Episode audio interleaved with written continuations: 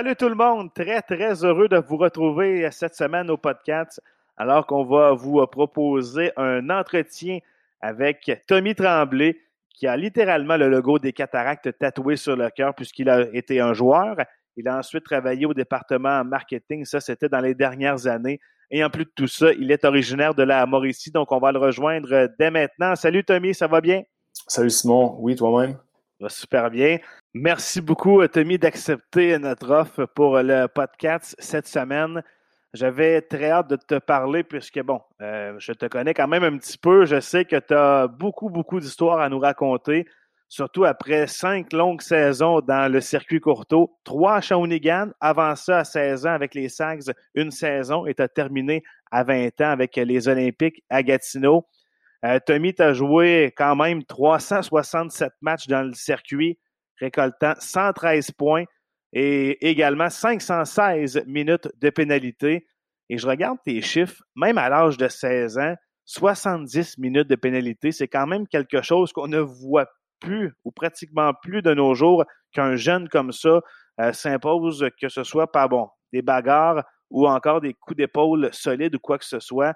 Toi, quand tu es arrivé à Chicoutimi à 16 ans, est-ce que tu t'es dit, bon, si je veux rester à Chicoutimi et rester dans cette ligue-là très longtemps, je dois absolument me trouver un rôle et c'est une étiquette qui est restée collée à, toi plusieurs années? Ben, en fait, moi, quand, quand j'étais midget 3, puis même dans le BAMTAM ou quoi que ce soit, euh, j'ai toujours été un joueur euh, quand même assez physique. Là, je me démarquais de ce côté-là. Euh, puis j'étais également capable d'inscrire ma feuille de pointage. Midget 3, dans le fond, j'avais, j'avais un point par match. Euh, je jouais sur les, premiers trios, puis euh, j'avais quand même cette agressivité-là, si on peut dire, cette, euh, cet aspect physique de ma game que j'apportais, euh, même si c'était au niveau midget, parce que la bagarre n'était pas permise. Je, je, finissais mes mises en échec, je jouais avec beaucoup de, de, de, grit. Je pense que j'étais un gars de caractère, donc quand ça allait moins bien, j'essayais de changer l'allure du match avec une bonne mise en échec ou d'avoir un gros chiffre euh, intense avec euh, une possession de rondelle ou quoi que ce soit. Fait que j'ai toujours eu ça un petit peu en moi de dire, bon, mais je prenais cette responsabilité-là dans euh, dans, dans, mes équipes Bam-Tam, euh, Midget, euh, de, de, dire faut, faut que je sois un, un game changer, faut que je sois en mesure d'être la bougie d'allumage de ce club-là. Puis quand je suis arrivé au niveau junior, euh, j'étais pas un, j'étais pas un gros bonhomme là. J'étais pas nécessairement un gars que par son physique les gens allaient associer tout de suite à quelqu'un qui allait devoir jeter les gants je pense que dans, ces années-là aussi c'était plus commun euh, on, se demandait toujours si euh, les joueurs euh, plus gros, plus grands allaient justement apporter cette, game-là au niveau junior, puis même des, entrevues là, avec les scouts à l'époque, je me rappelle, là, ils posaient tout le temps la question. Fait que pour moi, c'était comme de me dire, OK, ben, si je le fais au niveau midget, si je le fais au niveau Bam-Tam, ben, il va falloir que je l'apporte au niveau junior majeur, puis au niveau junior majeur, mais les bagarres sont étaient ou sont permises. Puis dans ces années-là, ben, je devais pouvoir garder mon même rôle de bougie d'allumage. Puis ça impliquait justement des fois de jeter les gants pour essayer de changer, changer l'allure d'un match.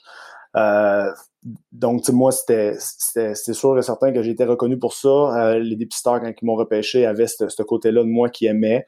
Euh, puis aussitôt que j'ai eu la chance de le faire, de le démontrer, ben, je voulais être sûr que ce soit clair pour tout le monde que j'allais pas avoir peur de, de jouer ce rôle-là. Fait que mon premier match euh, à Chicoutimi intra-équipe, euh, la première affaire que j'avais dans la tête, moi, c'était pas de c'était pas de, de, scorer un goal ou quoi que ce soit, c'était de, de, les gants puis de, je pensais tellement, ça faisait quasiment trois, quatre mois que, que je pensais à ça, que je visualisais, que je me voyais justement en train de, en train de me pogner, si on peut dire, au camp à Chicoutimi. Fait que ma première game intra-équipe, moi, je me suis battu.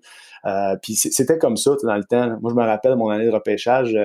Euh, j'ai regardé l'autre fois, puis il y avait un, Travis Stacy qui est sorti en première ronde. Il y avait un Danick Pocket également qui amenait ce côté-là dans sa game. Euh, Ashton Bernard, Kalen Paul, euh, Max Legault, c'est tous des gars qui sont sortis dans les deux premières rondes. Fait que les équipes avaient nécessairement un besoin un peu euh, à combler à ce niveau-là, puis il devait avoir des joueurs qui le fassent. Puis moi, je me suis dit, c'est sûr et certain que quand je vais arriver à 16 ans, ben, je, vais le faire. Puis c'est peu commun de nos jours, puis c'est correct, c'est une, très bonne chose, je pense. Euh, mais quand j'avais 16 ans, je, voulais, je voulais être la, bouche d'allumage parfois de ce club-là. Puis à 15-16 ans, est-ce que tu avais un modèle, un joueur que tu que essayais d'imiter pour, euh, pour le type de rôle que tu voulais te, assurément, dans ces années-là, moi j'aimais bien gros Dorsey Tucker dans la Ligue nationale. J'adorais Matthew Barnaby. J'étais un gars qui, qui, voulait déranger.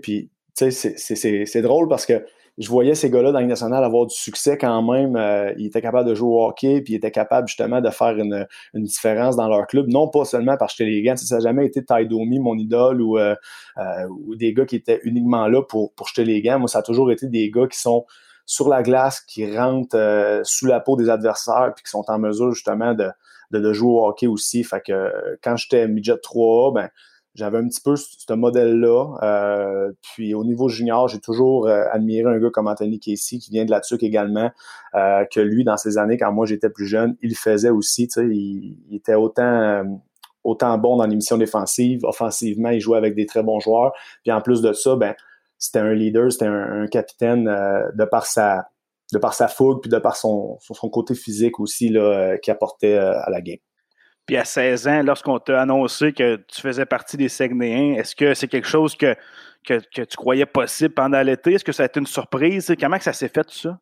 Ben oui, ça, a été une surprise. Puis contrairement aujourd'hui, aujourd'hui les joueurs de hockey fréquentent beaucoup des professionnels, ils s'entraînent l'été ensemble, ils fréquentent des gars qui sont déjà juniors majeurs. Euh, euh, je pense ici en Mauricie ou même à Montréal, euh, les, les, gars ils se regroupent, ils s'entraînent tous ensemble, puis ils côtoient des gars un petit peu plus vieux. Nous dans notre temps c'était pas le cas. Euh, puis moi, j'avais pas dans mon entourage près quelqu'un qui jouait junior majeur ou qui était à ce niveau-là pour me comparer peut-être pendant l'été où physiquement il était rendu où, euh, comment que c'était d'agir en professionnel. Fait que pour moi, ben déjà de faire un midget 3 en première année, c'était comme un, bel accomplissement, puis c'était au-dessus de au-dessus de mes, mes, espérances. Je pensais aller jouer un midget espoir. Après ça, d'avancer un point par match, d'être classé en première ronde, puis de me retrouver tout de suite l'année d'après dans un camp d'entraînement junior majeur, puis qu'on me confirme que je vais commencer l'année junior majeur à 16 ans. Ça, a déboulé vite, puis ça a été une grosse période d'adaptation euh, en termes de, de, professionnalisme et en termes euh, d'agenda, si on peut dire, à respecter, puis tout ça, là, parce que le, day-to-day n'est pas le même de quand tu es en secondaire à l'école aux estacades que si tu penses pas nécessairement jouer au hockey à tous les jours, puis que tu sais, c'est pas ça que tu veux euh, que tu veux faire, puis finalement, arrives euh, l'année d'après, puis que là, tu es, une vedette au secondaire dans ton école parce que tout le monde te reconnaît. Tu joues euh, euh, deux fois, tu as deux entraînements par jour, tu joues deux à trois fois par semaine, tu as 68 matchs dans, l'année. Puis en plus de ça, ben t'as pas nécessairement quelqu'un qui te dit hey, voici comment que ça se passe quand tu arrives au camp, quand, quand, quand, tu vas arriver dans, dans l'équipe, c'est ça. Fait que pour moi, oui, ça a été quand même une surprise de commencer l'année là-bas. puis ça a été aussi une grosse adaptation la fin de ta première année à 16 ans, bon, euh, ça, a quand même bien été. Tu te retrouves à Shawinigan l'année d'après, tu passes dans une transaction. Euh, est-ce que bon, est-ce que les cataractes, ça a toujours été un, rêve pour toi de jouer dans l'équipe de ta région? Et comment tu as perçu cette transaction-là? Est-ce que tu étais déçu de quitter Chicoutimi ou tu étais très heureux de rejoindre Shawinigan? Euh, ben, un peu des deux. Tu sais, j'ai toujours été quelqu'un de de très fier, puis toujours été quelqu'un qui voulait, euh, qui était dédié à son club. Fait que pour moi, de me faire échanger, d'un côté, c'était comme un Ah bon, mais ils croient plus en moi, ils veulent plus, euh, ils veulent plus nécessairement m'avoir dans leurs équipes. Fait que ça, ça, ça a pris un, un, petit peu euh, un petit peu de temps, dans le fond, de, de dire que oui, ok, j'allais me faire échanger, j'allais quitter ce club-là que j'étais, que j'avais quand même donné une année de hockey, puis que je, je croyais justement au groupe de jeunes qu'il y avait là. Mais de l'autre côté, quand on m'a dit que c'était à Shawinigan, euh, moi, c'était chez nous. L'aréna est est à cinq minutes en auto. Ça fait de, ça fait ça faisait dix ans que j'habitais cette ville-là. Euh, même à La Tuque, c'était l'équipe de ma région. J'avais euh, j'avais des gars que, que j'allais voir jouer vers Bata, ville Joe Belmore. C'était mes idoles quand que je grandissais puis que je jouais au hockey mineur à Shawinigan. Ben, c'est sûr, je me voyais un jour porter ce chandail-là. Fait non, ça, ça a été, euh, ça a été justement un, très beau moment dans ma carrière. Puis c'est drôle là-dessus parce que l'été, moi, je jouais dans une ligue à Saint-Louis-de-France. Euh, Martin Mondou, qui, était directeur, il, venait de, de, tomber directeur général, il venait de racheter l'équipe avec le groupe d'actionnaires.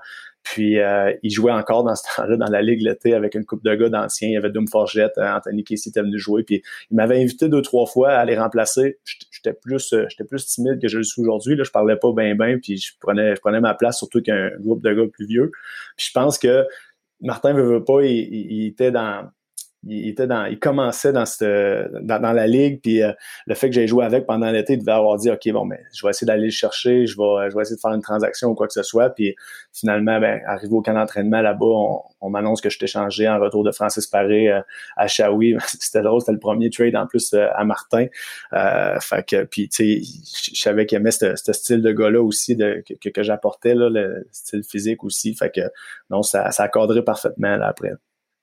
Bon, là, ton parcours de trois ans chez Winigan, euh, des histoires, des moments, j'imagine que tu en as vécu beaucoup. Euh, moi, moi, le premier qui me vient en tête, qu'on va, qu'on va parler puis qu'on on va mettre au clair pour tout le monde, c'est les séries 2008, tes premières séries avec les Cataractes contre Gatineau. Euh, je pense que ça allait pas bien. Puis là, tu t'es dit, je vais aller frapper le gardien de but adverse pour changer le momentum du match. bon, ça, c'est des, images qu'on voit sur, sur YouTube. Euh, qu'est-ce qui s'est passé dans ta tête? Tu t'es dit, moi, je veux, aider mon équipe. Je marquerai peut-être pas un but, mais je vais changer le momentum. Tu sais, comment ça s'est fait, tout ça? Ben, oui, oui, un petit peu comme tu le dis. Puis ça a été un build-up aussi. Là. Euh, cette année-là, on avait, euh, on avait le club le plus tough au Canada. Là, honnêtement, on a fini à avec 125, euh, 130 combats dans l'année, je pense, en 68 games. Euh, on, on, menait un petit peu la ligue euh, aux côtés de toughness sur la peur. souvent, on arrivait, on jouait des matchs, puis je, je sais très bien qu'il y a des équipes qui n'aimaient pas ça venir jouer à l'Arena genre plante juste parce que on avait cette toughness-là. On n'avait pas autant de skills que, que des clubs, justement, comme Rouen Oranda, Gatineau, mais c'est sûr que tu allais passer une mauvaise soirée là, quand tu allais jouer contre nous autres. Là. Fait que fallait me mettre de l'avant. Puis je savais aussi qu'on qu'on n'aurait pas nécessairement les, euh, les, les, chances de notre bord pour gagner contre Gatineau. Ryan Muir, euh, dans les débuts de série, le premier match, il sortait toujours de son filet. Puis je me rappelle, à chaque fois qu'il sortait, il prenait peut-être un step de plus en avant pour bloquer les gars, pour pas derrière le filet. Euh, puis le deuxième match, j'avais juste été le voir, j'avais été lui parler sa ligne rouge pendant le warm-up. J'avais dit, tu sais, si tu sors de ton filet à soir, je te dis, fais attention, c'est sûr, je t'accroche. Puis écoute, Aujourd'hui, tout le monde m'en parle encore euh, de ce que j'ai fait rendu en troisième période. Il faut, se rappeler, j'avais 17 ans à l'époque. Euh, j'étais pas, j'étais pas la personne la plus mature non plus. Euh, euh fait je suis parti, c'était un piqué en fin de chiffre, en fin de, en fin de game. On perdait 5 ou 6 à 1. on perdait 2-0 dans la série. Le premier match, en plus, on l'avait disputé chaudement. On avait perdu en overtime. puis on, on, on, revenait à Shawi après ça. On perdait cette deuxième game-là 2-0. Je voulais comme changer le momentum, je voulais provoquer quelque chose sur la glace euh, pour montrer justement que ça, allait pas être une partie de plaisir quand vous allez revenir à Shawinigan. Euh, on était en piqué, puis je me rappelle ce que, j'ai dans ma tête. Le puck, je pense c'est Adam Leblanc qui avait dégagé la rondelle, puis j'étais parti 100 000 à l'heure, pas en espérant de frapper le gardien de but. Là. Je voulais juste aller mettre la pression de l'autre côté. Si le défenseur était là, ça serait sûrement lui que j'aurais frappé. Euh, puis on n'en parlerait pas aujourd'hui. Mais là, ça a donné que Ryan Muir est sorti de son filet.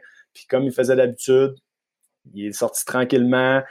Le joueur qui passe en avant ou qui était près de lui, il s'en revenait vers le filet. Puis, tu sais, j'ai pas, j'ai pas freiné, j'ai complètement. Euh, ah, pour avoir vu, les images, je te, confirme que tu n'as pas freiné. Exact. C'est certain que bon, mais en date d'aujourd'hui, on, on peut dire bon, qu'est-ce qu'il a pensé, puis on, peut juger ben ça, mais avec les années de recul, on, c'est un moment qui, est marquant de cette série-là, puis comme, comme bien des affrontements dans le sport.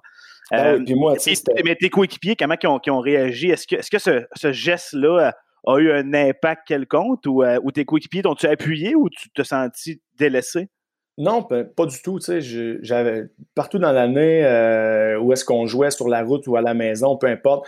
Quand c'était le temps de, changer le momentum d'une partie, c'était beaucoup plus facile dans ce temps-là pour moi, en tout cas, de le faire en jetant les gants parce que euh, j'étais habitué à ça. Je, le faisais d'une certaine façon, pas avec des, des toughs, mais des joueurs de l'autre côté aussi qui avaient un style comme moi, euh, des gars des fois qui, rentraient sous la peau de nos joueurs. Fait que, à chaque fois que je, les gants ou qu'un autre gars de mon équipe jetait les gants, ben tu sentais un petit effet de camaraderie sentais que le groupe était quand même assez soudé. Oui, on n'avait pas le plus de, l'équipe avec le plus de talent, mais je sentais qu'on était très soudés. Puis quand c'est arrivé euh, cet épisode-là sur la glace, il y avait y avait Adam Bourque, il y avait Olivier Daunet, puis euh, je, pense que c'était Martin, Martin Bacca, un, euro qu'on avait, que lui ici jouait d'une game très tough, mais ils n'ont pas hésité, puis tout le monde est sauté dans le tas, puis veut, veut pas, personne après la game parlait qu'on venait de perdre 7 ans tout le monde parlait juste de ça, juste de ce qui s'était passé. quand on est retourné le lendemain, ben, personne disait les cataractes de Shawinigan, ils perdent 2-0 dans la série, puis on mangeait une varlope hier à Gatineau. Tout le monde disait euh, ce qui s'est passé à Chicoutimi la même, la même soirée, puis ce qui s'est passé à Gatineau, tout le monde parlait juste de ça. Fait que veux, pas, les regards, l'attention était toute vers, vers cet épisode-là. Mais avais-tu été suspendu? Oui, j'avais eu six, ou sept matchs de suspension. C'était ma première suspension euh, dans la LHJMQ. Par la suite, j'en ai eu plusieurs. ça, c'était ma première. Puis euh, game, la game d'après, on a gagné 5 ou 6 à 1, honnêtement. Puis il y avait. C'est le club qui a gagné la coupe. C'est Claude Giroux, Paul Byron, euh, Mathieu Pistilli qui a joué l'année d'après chez nous. Il y avait une belle machine de hockey. on n'était pas là. On n'était pas là niveau talent, mais je pense que niveau grit, niveau euh, physique, ils en ont quand même eu pour leur argent contre, contre les cataractes dans cette série-là. Puis tu en as glissé un mot. Est-ce que tu crois que l'événement Chicoutimi entre euh, les remparts et les Saguenayens avec Jonathan Roy et tout, c'est arrivé, je pense, la même soirée. Est-ce que, est-ce que avec le recul, tu dis, ouais, ça, ça m'a peut-être sauvé de, ah, de, quelques attentions médiatiques? écoute, c'est si j'avais été la seule personne à faire une niaiserie ce soir-là, puis que tous les regards avaient été vers moi, peut-être que je dis pas que mon geste était moins grave euh, que, Jonathan Roy et tout ça, mais ça a été 100 fois plus médiatisé à cause de, ce qu'on sait. Mais sûrement que toutes les caméras puis tout le monde se serait viré vers Tommy Tremblay à Gatineau, qu'est-ce qu'il a fait. Puis la sentence, je suis sûr et certain qu'elle aurait été beaucoup plus élevée. J'ai été chanceux, pareil. Aujourd'hui, je fais, je fais, je fais un, un geste comme ça, je suis suspendu euh, trois ans, même à vie. Là, je ne remets plus les pieds dans la LGMQ. Puis c'est une bonne chose aussi, c'est correct. Euh, ça a évolué. Puis, mais écoute, six matchs pour, euh, pour frapper un gardien de but de la sorte, c'est, complètement ridicule. Là. Fait que non, j'avais j'avais été suspendu, puis tout le monde est tout le monde était tout, tout, le monde. Il n'y a personne, en fait, qui, m'en voulait nécessairement. Peut-être qu'il y en a qui n'étaient pas contents d'être associés à ça dans l'équipe, puis j'ai compris parfaitement. Mais il y en a peut-être qui disaient que c'est pas la façon qu'on joue au hockey pour gagner. Euh, mais d'un autre côté, comme je disais, cette année-là, on était un club physique, puis à chaque fois qu'on avait à changer le momentum d'un match, peu importe la façon, on le faisait. Puis pour moi, ben, à 17 ans, c'était une façon d'essayer d'aider mon club de gagner, puis c'était pas la bonne façon quand on repense, là, mais dans ce temps-là, c'était vraiment ça. Puis Ben, ben Gros, euh, Ben Gros, par après, quand j'ai joué à Gatineau, il est sûr et certain que ça vient d'Éric Veilleux, que ça vient des, du coaching staff, tout le monde, mais encore aujourd'hui, je le répète, puis les gens me croient pas, c'est vraiment c'était pas prémédité, c'était pas quelque chose qui était collé entre les joueurs ou qui était collé du banc. C'est vraiment sur le forecheck. Euh, sûrement que ma décision a été prise au top circle quand j'étais rendu plein patin. ça a fait l'impact que ça a fait. Non, c'est toute une histoire que.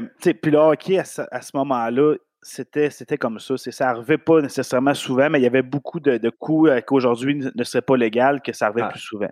C'est sûr. C'est, définitif. Euh, bon, Tom, parle-moi d'anecdotes. Fais-nous rire des, choses là, que tu as faites pendant ton parcours de 5 ans junior, euh, des histoires avec tes coéquipiers, des histoires avec les partisans. Est-ce qu'il y en a qui sont marquantes pour toi? Ben, c'est sûr, il y en a plein, honnêtement. j'en compte encore. Ça fait 10 ans de mon passage dans la JMQ, puis j'en compte encore aujourd'hui. J'ai joué 5 ans là-dedans. On dirait que j'ai joué 25 ans dans, la ligue. Là, puis, écoute, moi, moi c'est une des choses que, qui, qui, est dans mon trait de personnalité, puis que, que, que je pense que les entraîneurs puis mes coéquipiers aimaient, c'est que quand je rentre dans une chambre de hockey, ben, je, suis un gars qui est quand même rassembleur, puis qui aime ça, justement, être un funny guy, qui aime ça détendre l'atmosphère, qui aime ça. Euh, quand on est sa tâche, on est sa tâche, mais une saison de hockey junior, c'est long, tu sais, c'est 68 matchs, c'est des longs voyages. Des fois, on part quasiment un 10 jours quand on fait le tour des maritimes. Puis, c'est pas tout le monde qui, qui, qui, a le moral ou que des fois, tu sais, ils peuvent garder justement un, euh, une certaine euh, certaine quiétude, je, je, vais dire, quand on, a un aussi long calendrier. Fait que moi, souvent, je, prenais gros de cette charge-là sur mon dos d'essayer de, de, divertir tout le monde, d'essayer justement de, de, détendre l'atmosphère après une défaite ou d'essayer justement d'être d'être funné un peu pour qu'on ait du fun là-dedans puis qu'on s'amuse. Parce que j'ai toujours cru à ça, que quand tu as du fun dans une équipe de hockey puis que l'esprit d'équipe est, est, numéro un puis que les gars, ils sont contents de venir à l'aréna, mais veut, veut pas, les, gars vont travailler deux fois plus, puis euh, le travail va se faire efficacement. Fait que dans, les anecdotes que j'ai, moi, moi j'ai toujours aimé jouer avec les partisans un peu. Là. Autant que quand j'étais à Chicoutimi, même à ma première année ou euh, à Gatineau à la fin, j'ai toujours des partisans préférés un peu partout. Puis je me rappelle d'un partisan Val d'Or qui, euh, qui s'appelle Tex, qui est un, fan incroyable. C'est un peu comme la comète à Shawi. C'est un gars qui suit son club. Euh, il est toujours là. Puis il, était son, son billet de saison est directement à côté du banc des joueurs de l'équipe adverse. Fait que nous, à Shawi, moi, ça faisait deux, trois ans, je pense que j'étais dans la ligue, dans, ce que je vois de compter là. Euh, puis il y a toujours un drapeau avec une grosse tige en métal, puis une grosse barre en métal qui tient son drapeau, puis il frappait dans le vide, toujours, toujours, toujours, euh, pendant les arrêts de jeu, pendant l'hymne national, quand que notre entraîneur colle un time-out, puis tout ça. Fait que moi, j'ai dit là, j'ai dit, j'ai dit soir, faudrait, il faudrait jouer un tour, il faudrait faire de quoi? J'ai dit, ça n'a pas de bon sens. J'ai dit, à chaque fois qu'il y a un time-out, il se lève debout, puis il fait là-dedans. Genre, s'assurer que ça arrive pas. Fait que les bancs Val d'Or sont jaunes sont vraiment jaunes. Là. Euh, tu peux pas avoir plus jaune que ça. Fait qu'avant la game, moi puis le, trainer à l'époque, Patrick Léonard, euh, Lenny aussi aimait ça une coupe de. Il doit en avoir des bonnes anecdotes. je disais à Lenny, je dis Lenny, je dis trouve-moi de la moutarde. Puis là, lui, sûrement, Lenny, qui pense dans sa tête que je veux mettre de la moutarde dans mon pre-game meal, soit dans mon petit sandwich ou euh, sandwich à dinde ou quoi que ce soit. Je dis Lenny, je trouve-moi de la moutarde. Len m'amène de la moutarde, un, gros, un gros pot de moutarde, tout ça. Fait que je pars avant la game, peut-être une heure avant le warm-up. Puis euh, je m'en vais étendre environ deux pouces de moutarde directement sur le banc texte. Puis le banc est jaune, fait que c'est impossible qu'ils voient quand il y a de la moutarde sur son banc. Comme défaite, c'est pas dans le warm-up, parce que moi, dans le warm-up, je cherchais juste ça. Là, je disais, ah, si il est là, puis s'est assis. Je dis, là, les gars, tout le monde regardait ça. Il est pas là dans le warm-up. là, je me dis, ah, crime, il viendra pas. Il sera pas là à la game. Si on vient de mettre de la moutarde, finalement, je vais pogner un jeune, tu sais, qui va aller s'asseoir dans son banc ou quelqu'un d'autre. L'hymne national, on est debout en direction vers le drapeau euh, à l'aréna à Val d'Or puis ça, ça donne en direction vers le banc à texte qui est au bout du banc. On voit Tex descendre avec son drapeau. Il arrive, il est debout pendant l'hymne national, tape, son, tape dans vite un peu. Il venait de s'acheter des belles jeans Après moi, il était flambette où il sortait de la laveuse. Puis euh, Tex s'est assis tout de suite quand l'hymne national a fini. Il s'est relevé en deux secondes, il a regardé, il s'est mis les mains, ses fesses, l'autre bord, il a levé ses mains, il avait plein de moutarde, il comprenait rien. Nous autres, sur le banc, tous les gars riaient. Et Éric Veilleux, qui était coach à l'époque, disait Concentrez-vous sur game, concentrez-vous sur game, les boys. Regardez la game, tout le monde riait, il n'y avait aucune idée pourquoi, puis il savait pas pourquoi que nous autres, tout le monde était crampé. Ça pris honnêtement trois, quatre chiffres avant que je sois, que j'avais plus de fourrer. Je repensais à ça.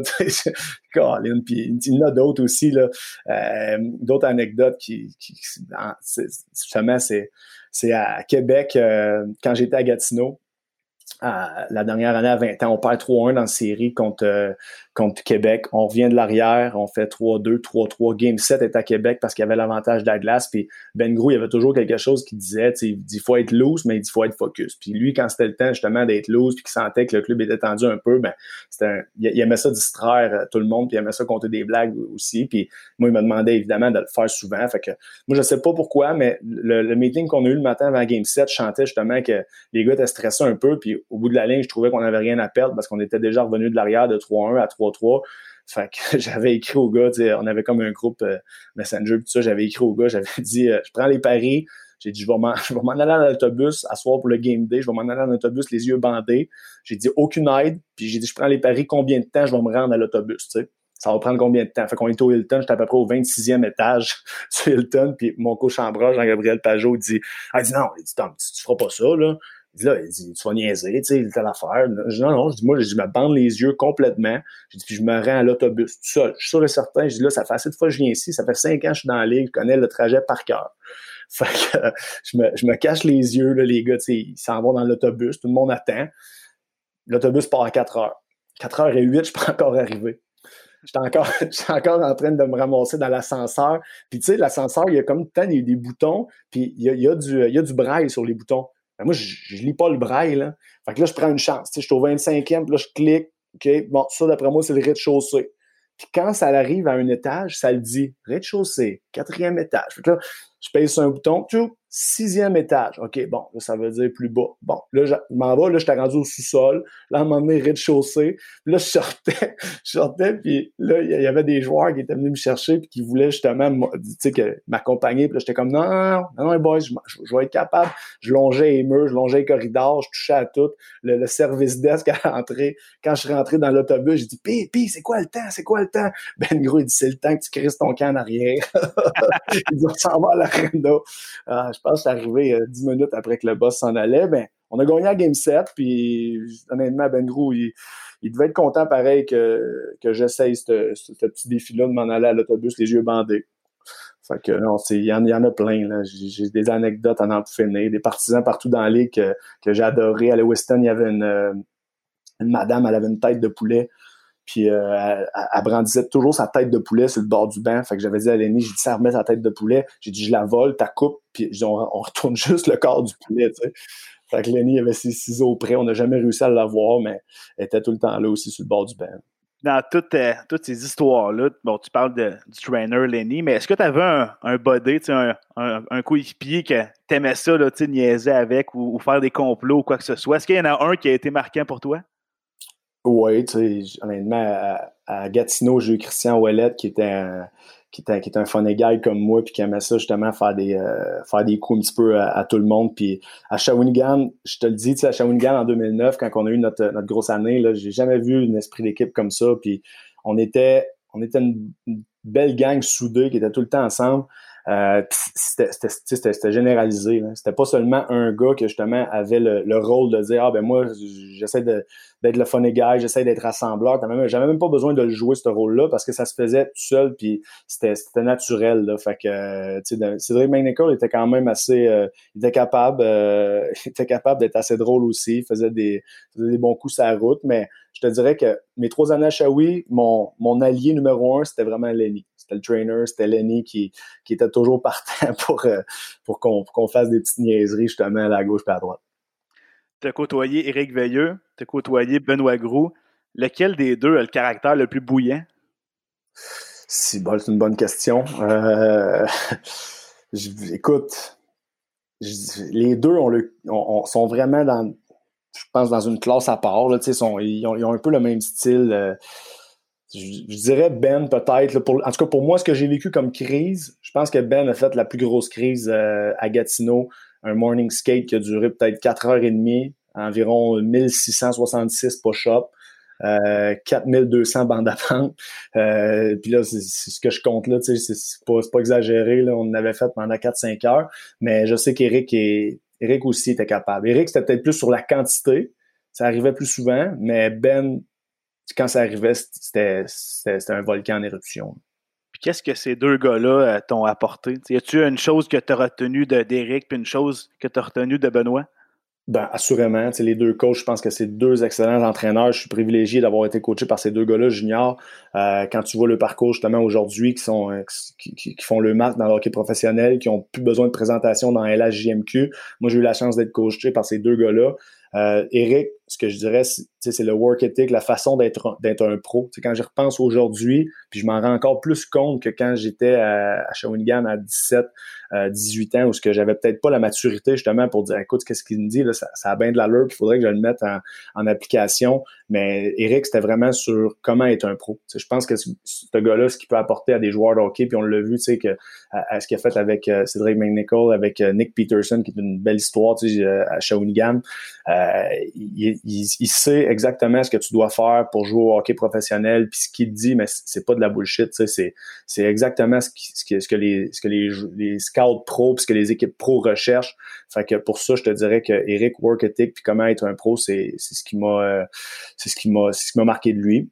Puis Ben, ben c'est sa façon de, de, diriger une équipe, sa façon d'être gestionnaire tout en étant entraîneur. T'sais, un entraîneur, souvent, ça ça n'a pas nécessairement une vision, euh, comment je pourrais dire, de vision de, de, dirigeant, de, de, OK, je, vais emmener mon équipe à tel endroit, je veux que mon club soit là à telle date, quoi que ce soit. Puis euh, Ben, il l'avait en, en, lui. Il était, euh, il était très exigeant, puis il était capable d'être, comme je disais tantôt, il était loose, puis il était capable justement d'avoir du fun.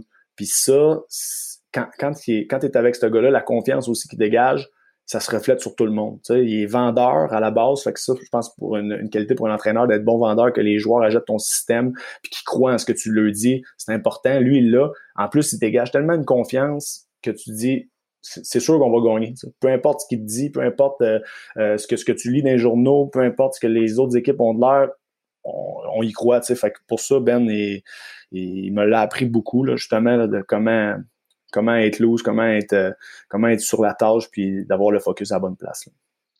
Tommy, tu as vécu la transition d'Arena Jacques Plante euh, à la nouvelle Arena à, Shawinigan.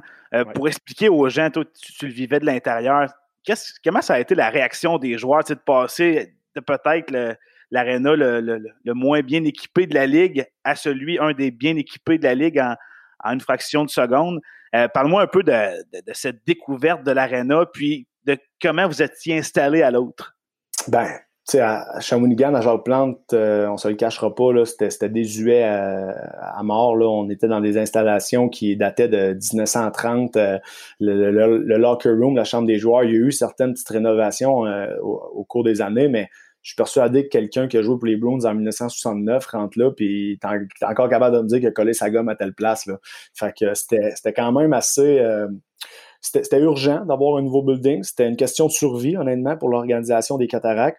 Euh, puis on était un petit peu euh, pas pris au sérieux, mais je te dirais qu'il y a beaucoup de joueurs qui ne voulaient pas jouer à Shawinigan dans le temps. Quand ils voyaient l'aréna, quand ils voyaient les installations, quand ils connaissaient pas l'histoire. Nous autres aussi, quand on vient de la Mauricie, moi, c'était un rêve de jouer à Jacques Plante, de jouer pour les Cataractes, de voir l'Indien descendre quand je marquais un but. C'était, pour moi, c'était un rêve. Mais quelqu'un qui vient de l'extérieur, mettons, je me mets dans la peau d'un jeune des Maritimes, puis qui dit moi, je suis repêché par les Cataractes. C'est dans ce temps-là, quand c'était l'Arena Jacques Plante, il devait pas avoir justement le même thinking que nous qui connaissaient l'histoire puis qui connaissaient qu'est-ce que Jacques Plante représentait. Fait que moi, je l'ai vécu euh, où est-ce que les joueurs étaient réticents à venir chez nous, ou est-ce que c'était pas nécessairement une fierté de dire hey, je suis drafté à Shawinigan, ou est-ce qu'après, on dirait que quand on est arrivé dans le nouveau building au centre Bionès à l'époque, on a comme eu ce respect-là où on, on s'est fait étiqueter comme une organisation. C'est là qu'on est tombé sérieux, si je peux dire. Puis honnêtement, les installations, on était, c'était le jour et la nuit. Puis de, de faire la transition entre les deux, on dirait qu'on était tombé dans une autre ligue. Au début de la saison, c'était la saison où est-ce que les gens savaient que c'était la fin de Jacques Plante. Euh, on n'avait pas nécessairement des foules de 2500 à tous les matchs, de 3000. Euh, euh, le, le, pit, ça faisait longtemps qu'on n'avait pas vu ça plein, puis on l'a juste vu une fois au dernier match à Jacques Plante, mais le reste de la saison, c'était des foules de 800, 900 personnes des soirs de semaine. On arrive dans le nouvel arena en 2000, on avait une très bonne équipe aussi. On savait qu'on allait faire un bon bout de chemin en playoff. On arrive dans le nouvel arena, c'était des 4002 à tous les matchs. Le monde, l'effet de nouveauté, voulait venir euh, voir l'arena, euh, voulait venir justement voir notre équipe aussi parce qu'on gagnait. Fait que tout cet effet-là de nouveauté, de bon club qui peut-être peut-être gagner un premier championnat, ça a été, je pense, j'ai pas regardé les foules, mais je suis sûr que c'était quasiment sold out pendant toute la moitié de l'année. Fait qu'on aurait dit pour nous autres, les joueurs, qu'on tombait vraiment dans une autre ligue. Là. Puis ça a pris du temps quand même à nous, euh, à nous familiariser avec ce nouveau domicile-là. De, de, de changer d'environnement où est-ce qu'il y en a, y en a dans notre équipe qui étaient là depuis deux, trois ans qui était à Jacques Plante, qui était habitué aux douches qui fonctionnent à peu près pas. Euh, qui à la lumière jaune. Ben oui, à la lumière jaune, ça a l'air niaiseur, mais euh, aussi les baies vitrées. Les baies vitrées étaient plus basses. Quand tu voulais chipper le puck pour un défenseur, ben à Jacques Plante, tu avais une chance sur deux de trapper quelqu'un dans les estrades. Là, fait que, euh, quand on est arrivé justement dans les installations NHL, puis des installations où est-ce que c'était vraiment beaucoup plus professionnel, ben, on, a, on a carrément changé de ligue. Puis je suis persuadé que les cataractes de Shawinigan, pour l'organisation, d'avoir eu ce, changement-là, puis de, cet arène neuf-là, ben, veux, veux pas, point de vue administratif et tout, t'es tombé directement dans, une autre ligue, puis t'es beaucoup plus, plus, pris au sérieux par les joueurs. Puis toi, étant un gars de la place, jouer ce, ce dernier match-là à l'Arena Jacques Plante, euh, j'imagine que ça a été spécial. Est-ce que sur le coup, tu réalisais que c'était spécial autant que peut-être 10-12 euh, ans plus tard, tu te dis, ouais, là, euh, j'ai vécu de quoi d'assez gros pareil? Pas assez, tu sais. sur, le coup, on était dans on était dans une séquence victorieuse. Si je ne me trompe pas, là, c'est peut-être ce match-là qui a mis fin à une séquence victorieuse de 18 matchs, euh, ou en tout cas à, à, domicile. On avait quelque chose, puis on, ne pensait pas nécessairement à hey, on jouera plus, on reverra plus jamais un match d'hockey à l'Arena Jacques Plante. J'y pensais pas sur le coup. Puis on a joué ce match-là contre Drummondville en plus qu'on a perdu. On perdait tellement pas de matchs. Il a fallu que ça soit le seul club dans l'année qui, qui nous bat, ou qu'on avait plus de difficultés, qu'il faut que ça soit le dernier match à Jacques Plante. Puis en plus, on réussit à perdre ce match-là. C'est quand même assez serré, je me trompe pas, c'était 3 ou 4 à 2. Euh, on n'avait pas on voulait pas le mettre de l'avant non plus. Je suppose que le coaching staff et le groupe de management disaient c'est déjà une game assez importante comme ça. On est en train de, de, de, fighter pour le premier rang. On veut pas remettre ça de l'avant pour dire les boys, j'espère que vous savez que ce dernier match-là, l'Arena Jacques Plante, c'est 100 ans d'histoire qu'on enterre à soir. Puis je l'ai jamais eu, ce discours-là. Puis je sais pas si, si non plus ça aurait été une bonne, une bonne façon de le, de, le communiquer. On en a parlé, tu sais, nous autres, on le savait, tout ça, mais j'ai pas senti dans le temps que pour les joueurs, en tout cas, là, point de vue de l'administration puis euh, les partisans, c'est sûr et certain que, ce message-là était véhiculé, mais pour nous, à repenser aujourd'hui quand je repasse en avant en véhicule puis que je vois les bureaux administratifs de, de, de, d'entreprise qui sont établis là, je me dis, aïe, aïe, on a quand même joué le dernier match de hockey dans cette, dans cette arène-là. Puis il y a quand même beaucoup d'histoires qu'on a, enterrées, si on peut dire. Là. Fait que, ouais, aujourd'hui, je pense que je le réalise plus. Euh, puis à l'époque, ben, on était tellement dans la saison, puis euh, dans essayer de gagner des matchs que c'est ça. Mais on, on était rendu là aussi. Pas longtemps avant, on avait joué un match à la Jacques Plante où est-ce que les, tuyaux avaient pété, puis on a fallu remettre le match. Fait que à un moment donné, là, c'est, tout le monde était prêt aussi à tourner la page. Tommy, tu été assistant capitaine à 19 ans. Euh, puis je veux pas déterrer des mauvais souvenirs, mais je pense que dans le podcast, on, se doit d'être honnête et de raconter des vraies histoires. À 20 ans, tu as joué quatre matchs. C'est ce qu'on peut voir sur les, mm-hmm. différentes feuilles de statistiques. Et là, bon, tu t'es retrouvé à jouer Junior 3 à la TUC, puis ensuite à être échangé à Gatineau. Est-ce que, bon, est-ce qu'il y a eu des. Qu'est-ce qui s'est passé avec l'organisation à ce moment-là de ta carrière? Parce qu'au final, ça a bien fini parce que tu es revenu travailler au, marketing euh, pendant plusieurs années après, mais à ce moment-là, précis, à 20 ans, pourquoi qu'il y a eu une séparation? Ben, j'ai toujours été en bon terme euh, avec l'organisation, même quand, quand j'ai quitté là, à 20 ans. Là, je, me rappelle, j'avais rejoué un match euh, euh, par après avec les Olympiques, puis l'organisation m'avait donné la première étoile, que c'était une belle marque de reconnaissance pour le travail que j'avais fait à Shawi. Puis même quand je suis parti, c'était mieux pour tout le monde à cette époque-là. Il faut se rappeler que le club est en reconstruction. On est deux ans, la deuxième année après notre notre grosse année de 2009. L'année 2010, c'est une année où on a encore une chance de faire une ronde ou deux. On le fait pas. L'année d'après mais là, on est, on est vraiment euh, en reconstruction en vue de 2012 pour préparer la Coupe Memorial. Donc, euh, évidemment que l'équipe veut me garder en début de saison. Moi, je, reste avec l'équipe à 20 ans malgré que j'avais pas des statistiques incroyables des années d'avant. Puis le club, je pense que Martin, Eric, tout le monde savait ce que, ce que je pouvais emmener de bien à cette équipe-là. Mais pour moi, en tant que joueur de hockey, quand je suis arrivé à 20 ans, je voulais jouer un petit peu plus. je voulais avoir un rôle plus important en termes de hockey que plutôt d'agir à titre de grand frère. Euh, puis, tu sais, dans ma carrière, j'avais jamais, j'ai jamais été selfish, j'ai jamais été quelqu'un qui pensait à sa propre personne. J'ai toujours mis le logo de, de l'équipe à laquelle, pour laquelle je jouais devant ma propre personne. Mais cette année-là, après mes quatre matchs, j'avais pas beaucoup de temps de glace. J'avais, j'avais quand même ramassé des, des, points sur tout. Fait que, ça m'avait dit, crime, je suis capable de contribuer, je suis capable de jouer sur une première, deuxième ligne, euh, mais je comprenais pas pourquoi que, que, j'étais pas euh, ça à un puis ça à deux. Puis quand tu es un joueur de hockey, c'est la pire chose à faire. Quand tu commences à remettre en question les décisions du coach, puis que là, tu te dis pourquoi il veut que je fasse ci, pourquoi il, veut, il me fait pas jouer avec un tel, pourquoi que moi, c'est, c'est la pire chose pour un joueur de hockey. Puis là, je commençais à le ressentir. Puis Eric, puis Eric avait raison, il voulait faire jouer les jeunes, tu sais, il voulait pas faire jouer Tommy Tremblay pour que Tommy Tremblay joue ça à 1 ou ça à 2 à 20 ans. C'était un non-sens. Lui, ce qu'il voulait, c'était de développer les, les Michael Bonneval, les Yannick Veilleux de, ce monde, puis tout ça. Fait moi, à un moment donné, euh, après une pratique, une défaite contre Montréal, j'avais passé la troisième période sur le banc. C'était clair pour moi que quand j'allais revenir à l'arena, ça allait être un, ça allait être un ça allait être un dernier ou tu sais dans, mes derniers moments puis euh, on a eu une pratique assez intense tout ça. Euh, après la pratique j'avais rencontré Eric. J'ai dit moi je pense Eric je suis plus prêt à faire ces sacrifices là pour, euh, pour ce que ça m'apporte. Fait que j'avais été jouer une fin de semaine à la TUC j'avais quitté.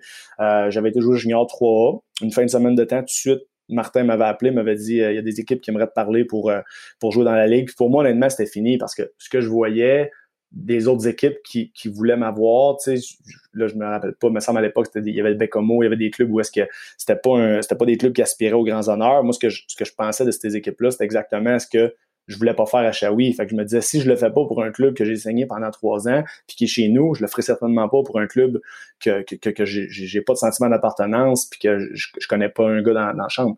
Puis il m'a dit, Ben Grou, il aimerait ça te parler.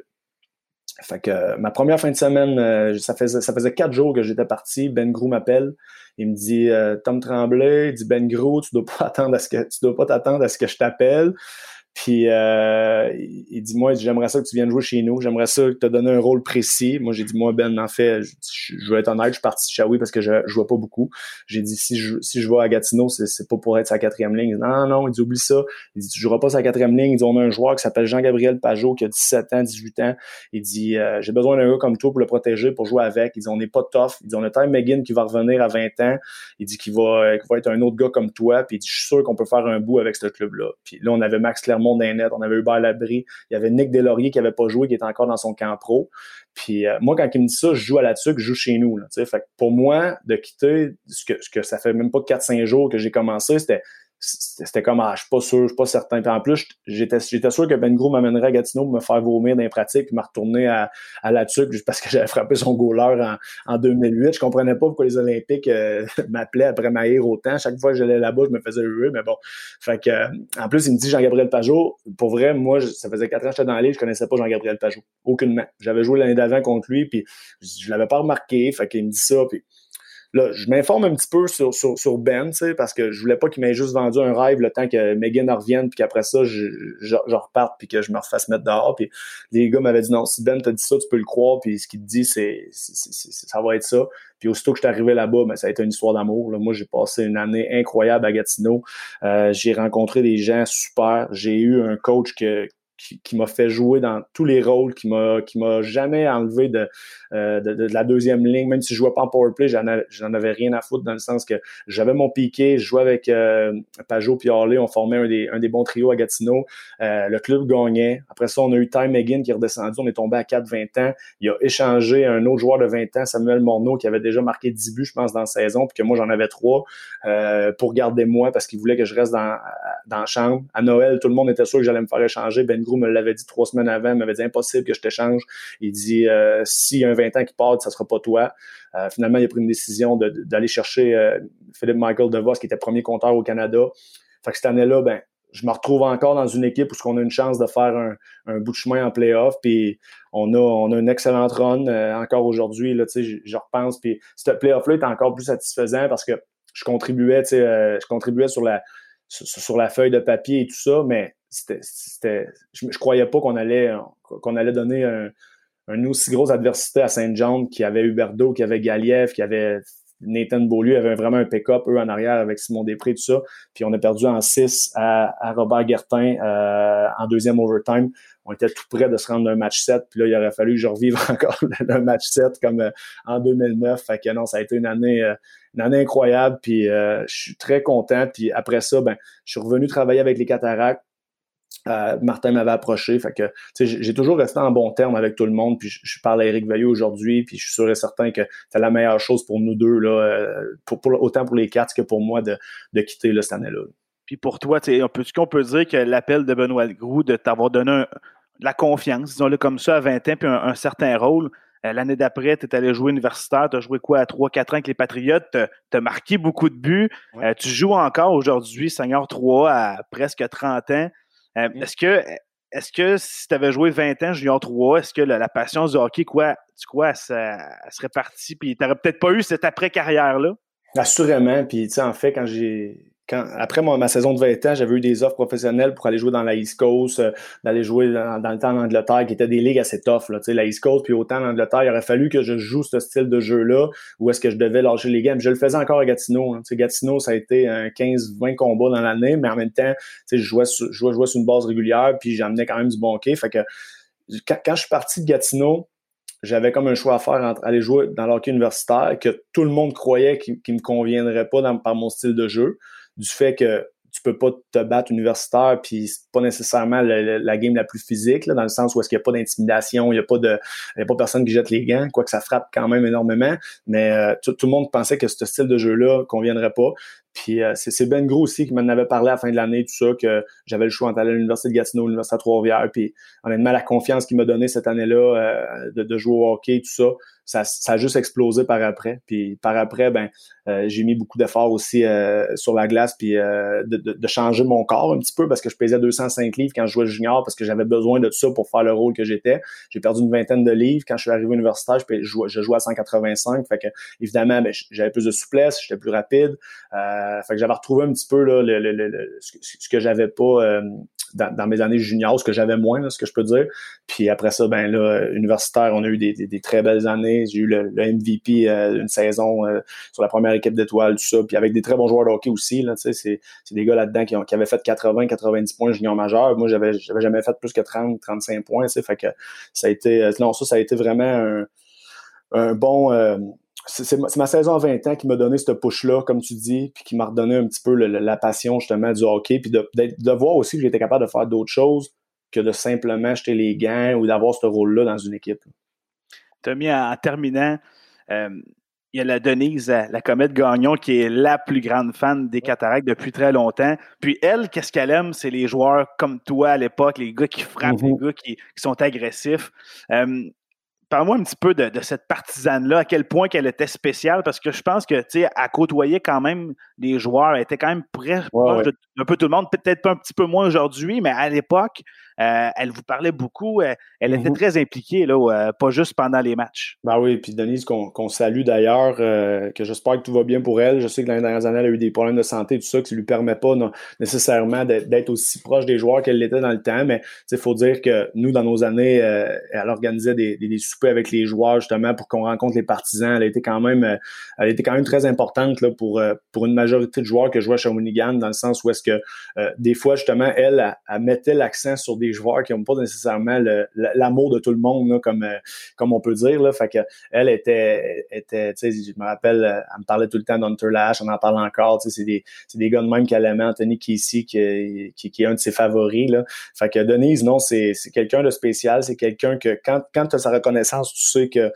as fait quelque chose de bien. Là. Euh, si à Shawinigan, euh, elle te parle encore, puis qu'elle euh, ben, va toujours te parler, mais si, si, elle, a une reconnaissance envers toi, tu sais justement que tu as été bon. Puis une anecdote peut-être sur, sur, Denise, je me rappelle euh, dans une, euh, une de nos séries, c'est la, première ronde, je pense que contre 2008-2009, euh, je pense que c'est contre Gatineau, la première ronde, on bat l'équipe qui nous a éliminés l'année d'avant, puis on a un, bon, un long parcours, on les élimine en 4 ou en 5, puis c'est à Shawinigan et tout ça, fait que on va, on sort au Broadway tous les joueurs, puis là, je dis, je dis là, là, je faut aller voir Denise, j'ai dit, on va aller chez Denise, on va débarquer là toute la gang, on va juste dire salut, puis j'ai dit, c'est sûr et certain, je dis, elle va capoter, mais moi, je regarde pas l'heure, tu sais, j'ai pas je me dis, Denise, elle, vient de partir de l'aréna, tu sais, mais là, il est rendu à peu près deux heures et demie, trois heures du matin. Puis les, les 20 gars, les 20 gars honnêtement de l'équipe, on part euh, euh, du Broadway dans, le centre-ville, puis on s'en va chez Denise, où je savais où est-ce qu'elle était, là, où est-ce qu'elle restait, là, elle avait toujours son char dans le centre-ville, fait que on va cogner là, puis les 20 gars, ils ont tout dit salut, même, euh, on, on, avait on avait Schlumpf qui était un, Suisse, tu sais, qui connaissait, connaissait pas un mot français. Salut, salut, tout le monde, tout le monde la saluait. Elle s'est levée dans la nuit, puis euh, depuis ce temps-là, elle dit, ah, dit Tommy, mon, mon réveil matin, tu sais, qu'elle appelle parce que j'avais été la réveiller cette nuit-là, justement, avec les gars. Fait que, non, non, c'est, vraiment une partisane euh, dédiée, puis euh, c'est un, un icône, tu sais, pour, pour l'Hockey Shawinigan. Hey Tommy, merci beaucoup de, ces précieuses minutes-là, de nous avoir euh, raconté quelques anecdotes. Euh, ça a été vraiment intéressant de faire un, retour sur, euh, comme tu disais au début, c'est cinq ans junior, mais mm-hmm. à t'écouter parler, tu as vécu la pluie et le beau temps, puis c'est le fun d'en entendre. Puis, tu as travaillé dans l'organisation. Je sais que tu as, les cataractes à cœur, tu as le hockey à cœur. Donc, lâche pas ça. Puis, on se revoit bientôt à l'Arena. Merci Simon, puis euh, lâche pas ton bon travail également. Je vous suis, puis euh, vous faites euh, un excellent job. Donc, euh, je continue de, regarder les trucs à gauche puis à droite, même si je suis moins, je suis moins à l'arena. ça m'intéresse toujours. Fait que lâchez pas votre bon boulot. Non, puis même si tu es un husky présentement en tant que recruteur, on, on t'aime pareil. Bon, ben c'est correct. Salut. Merci.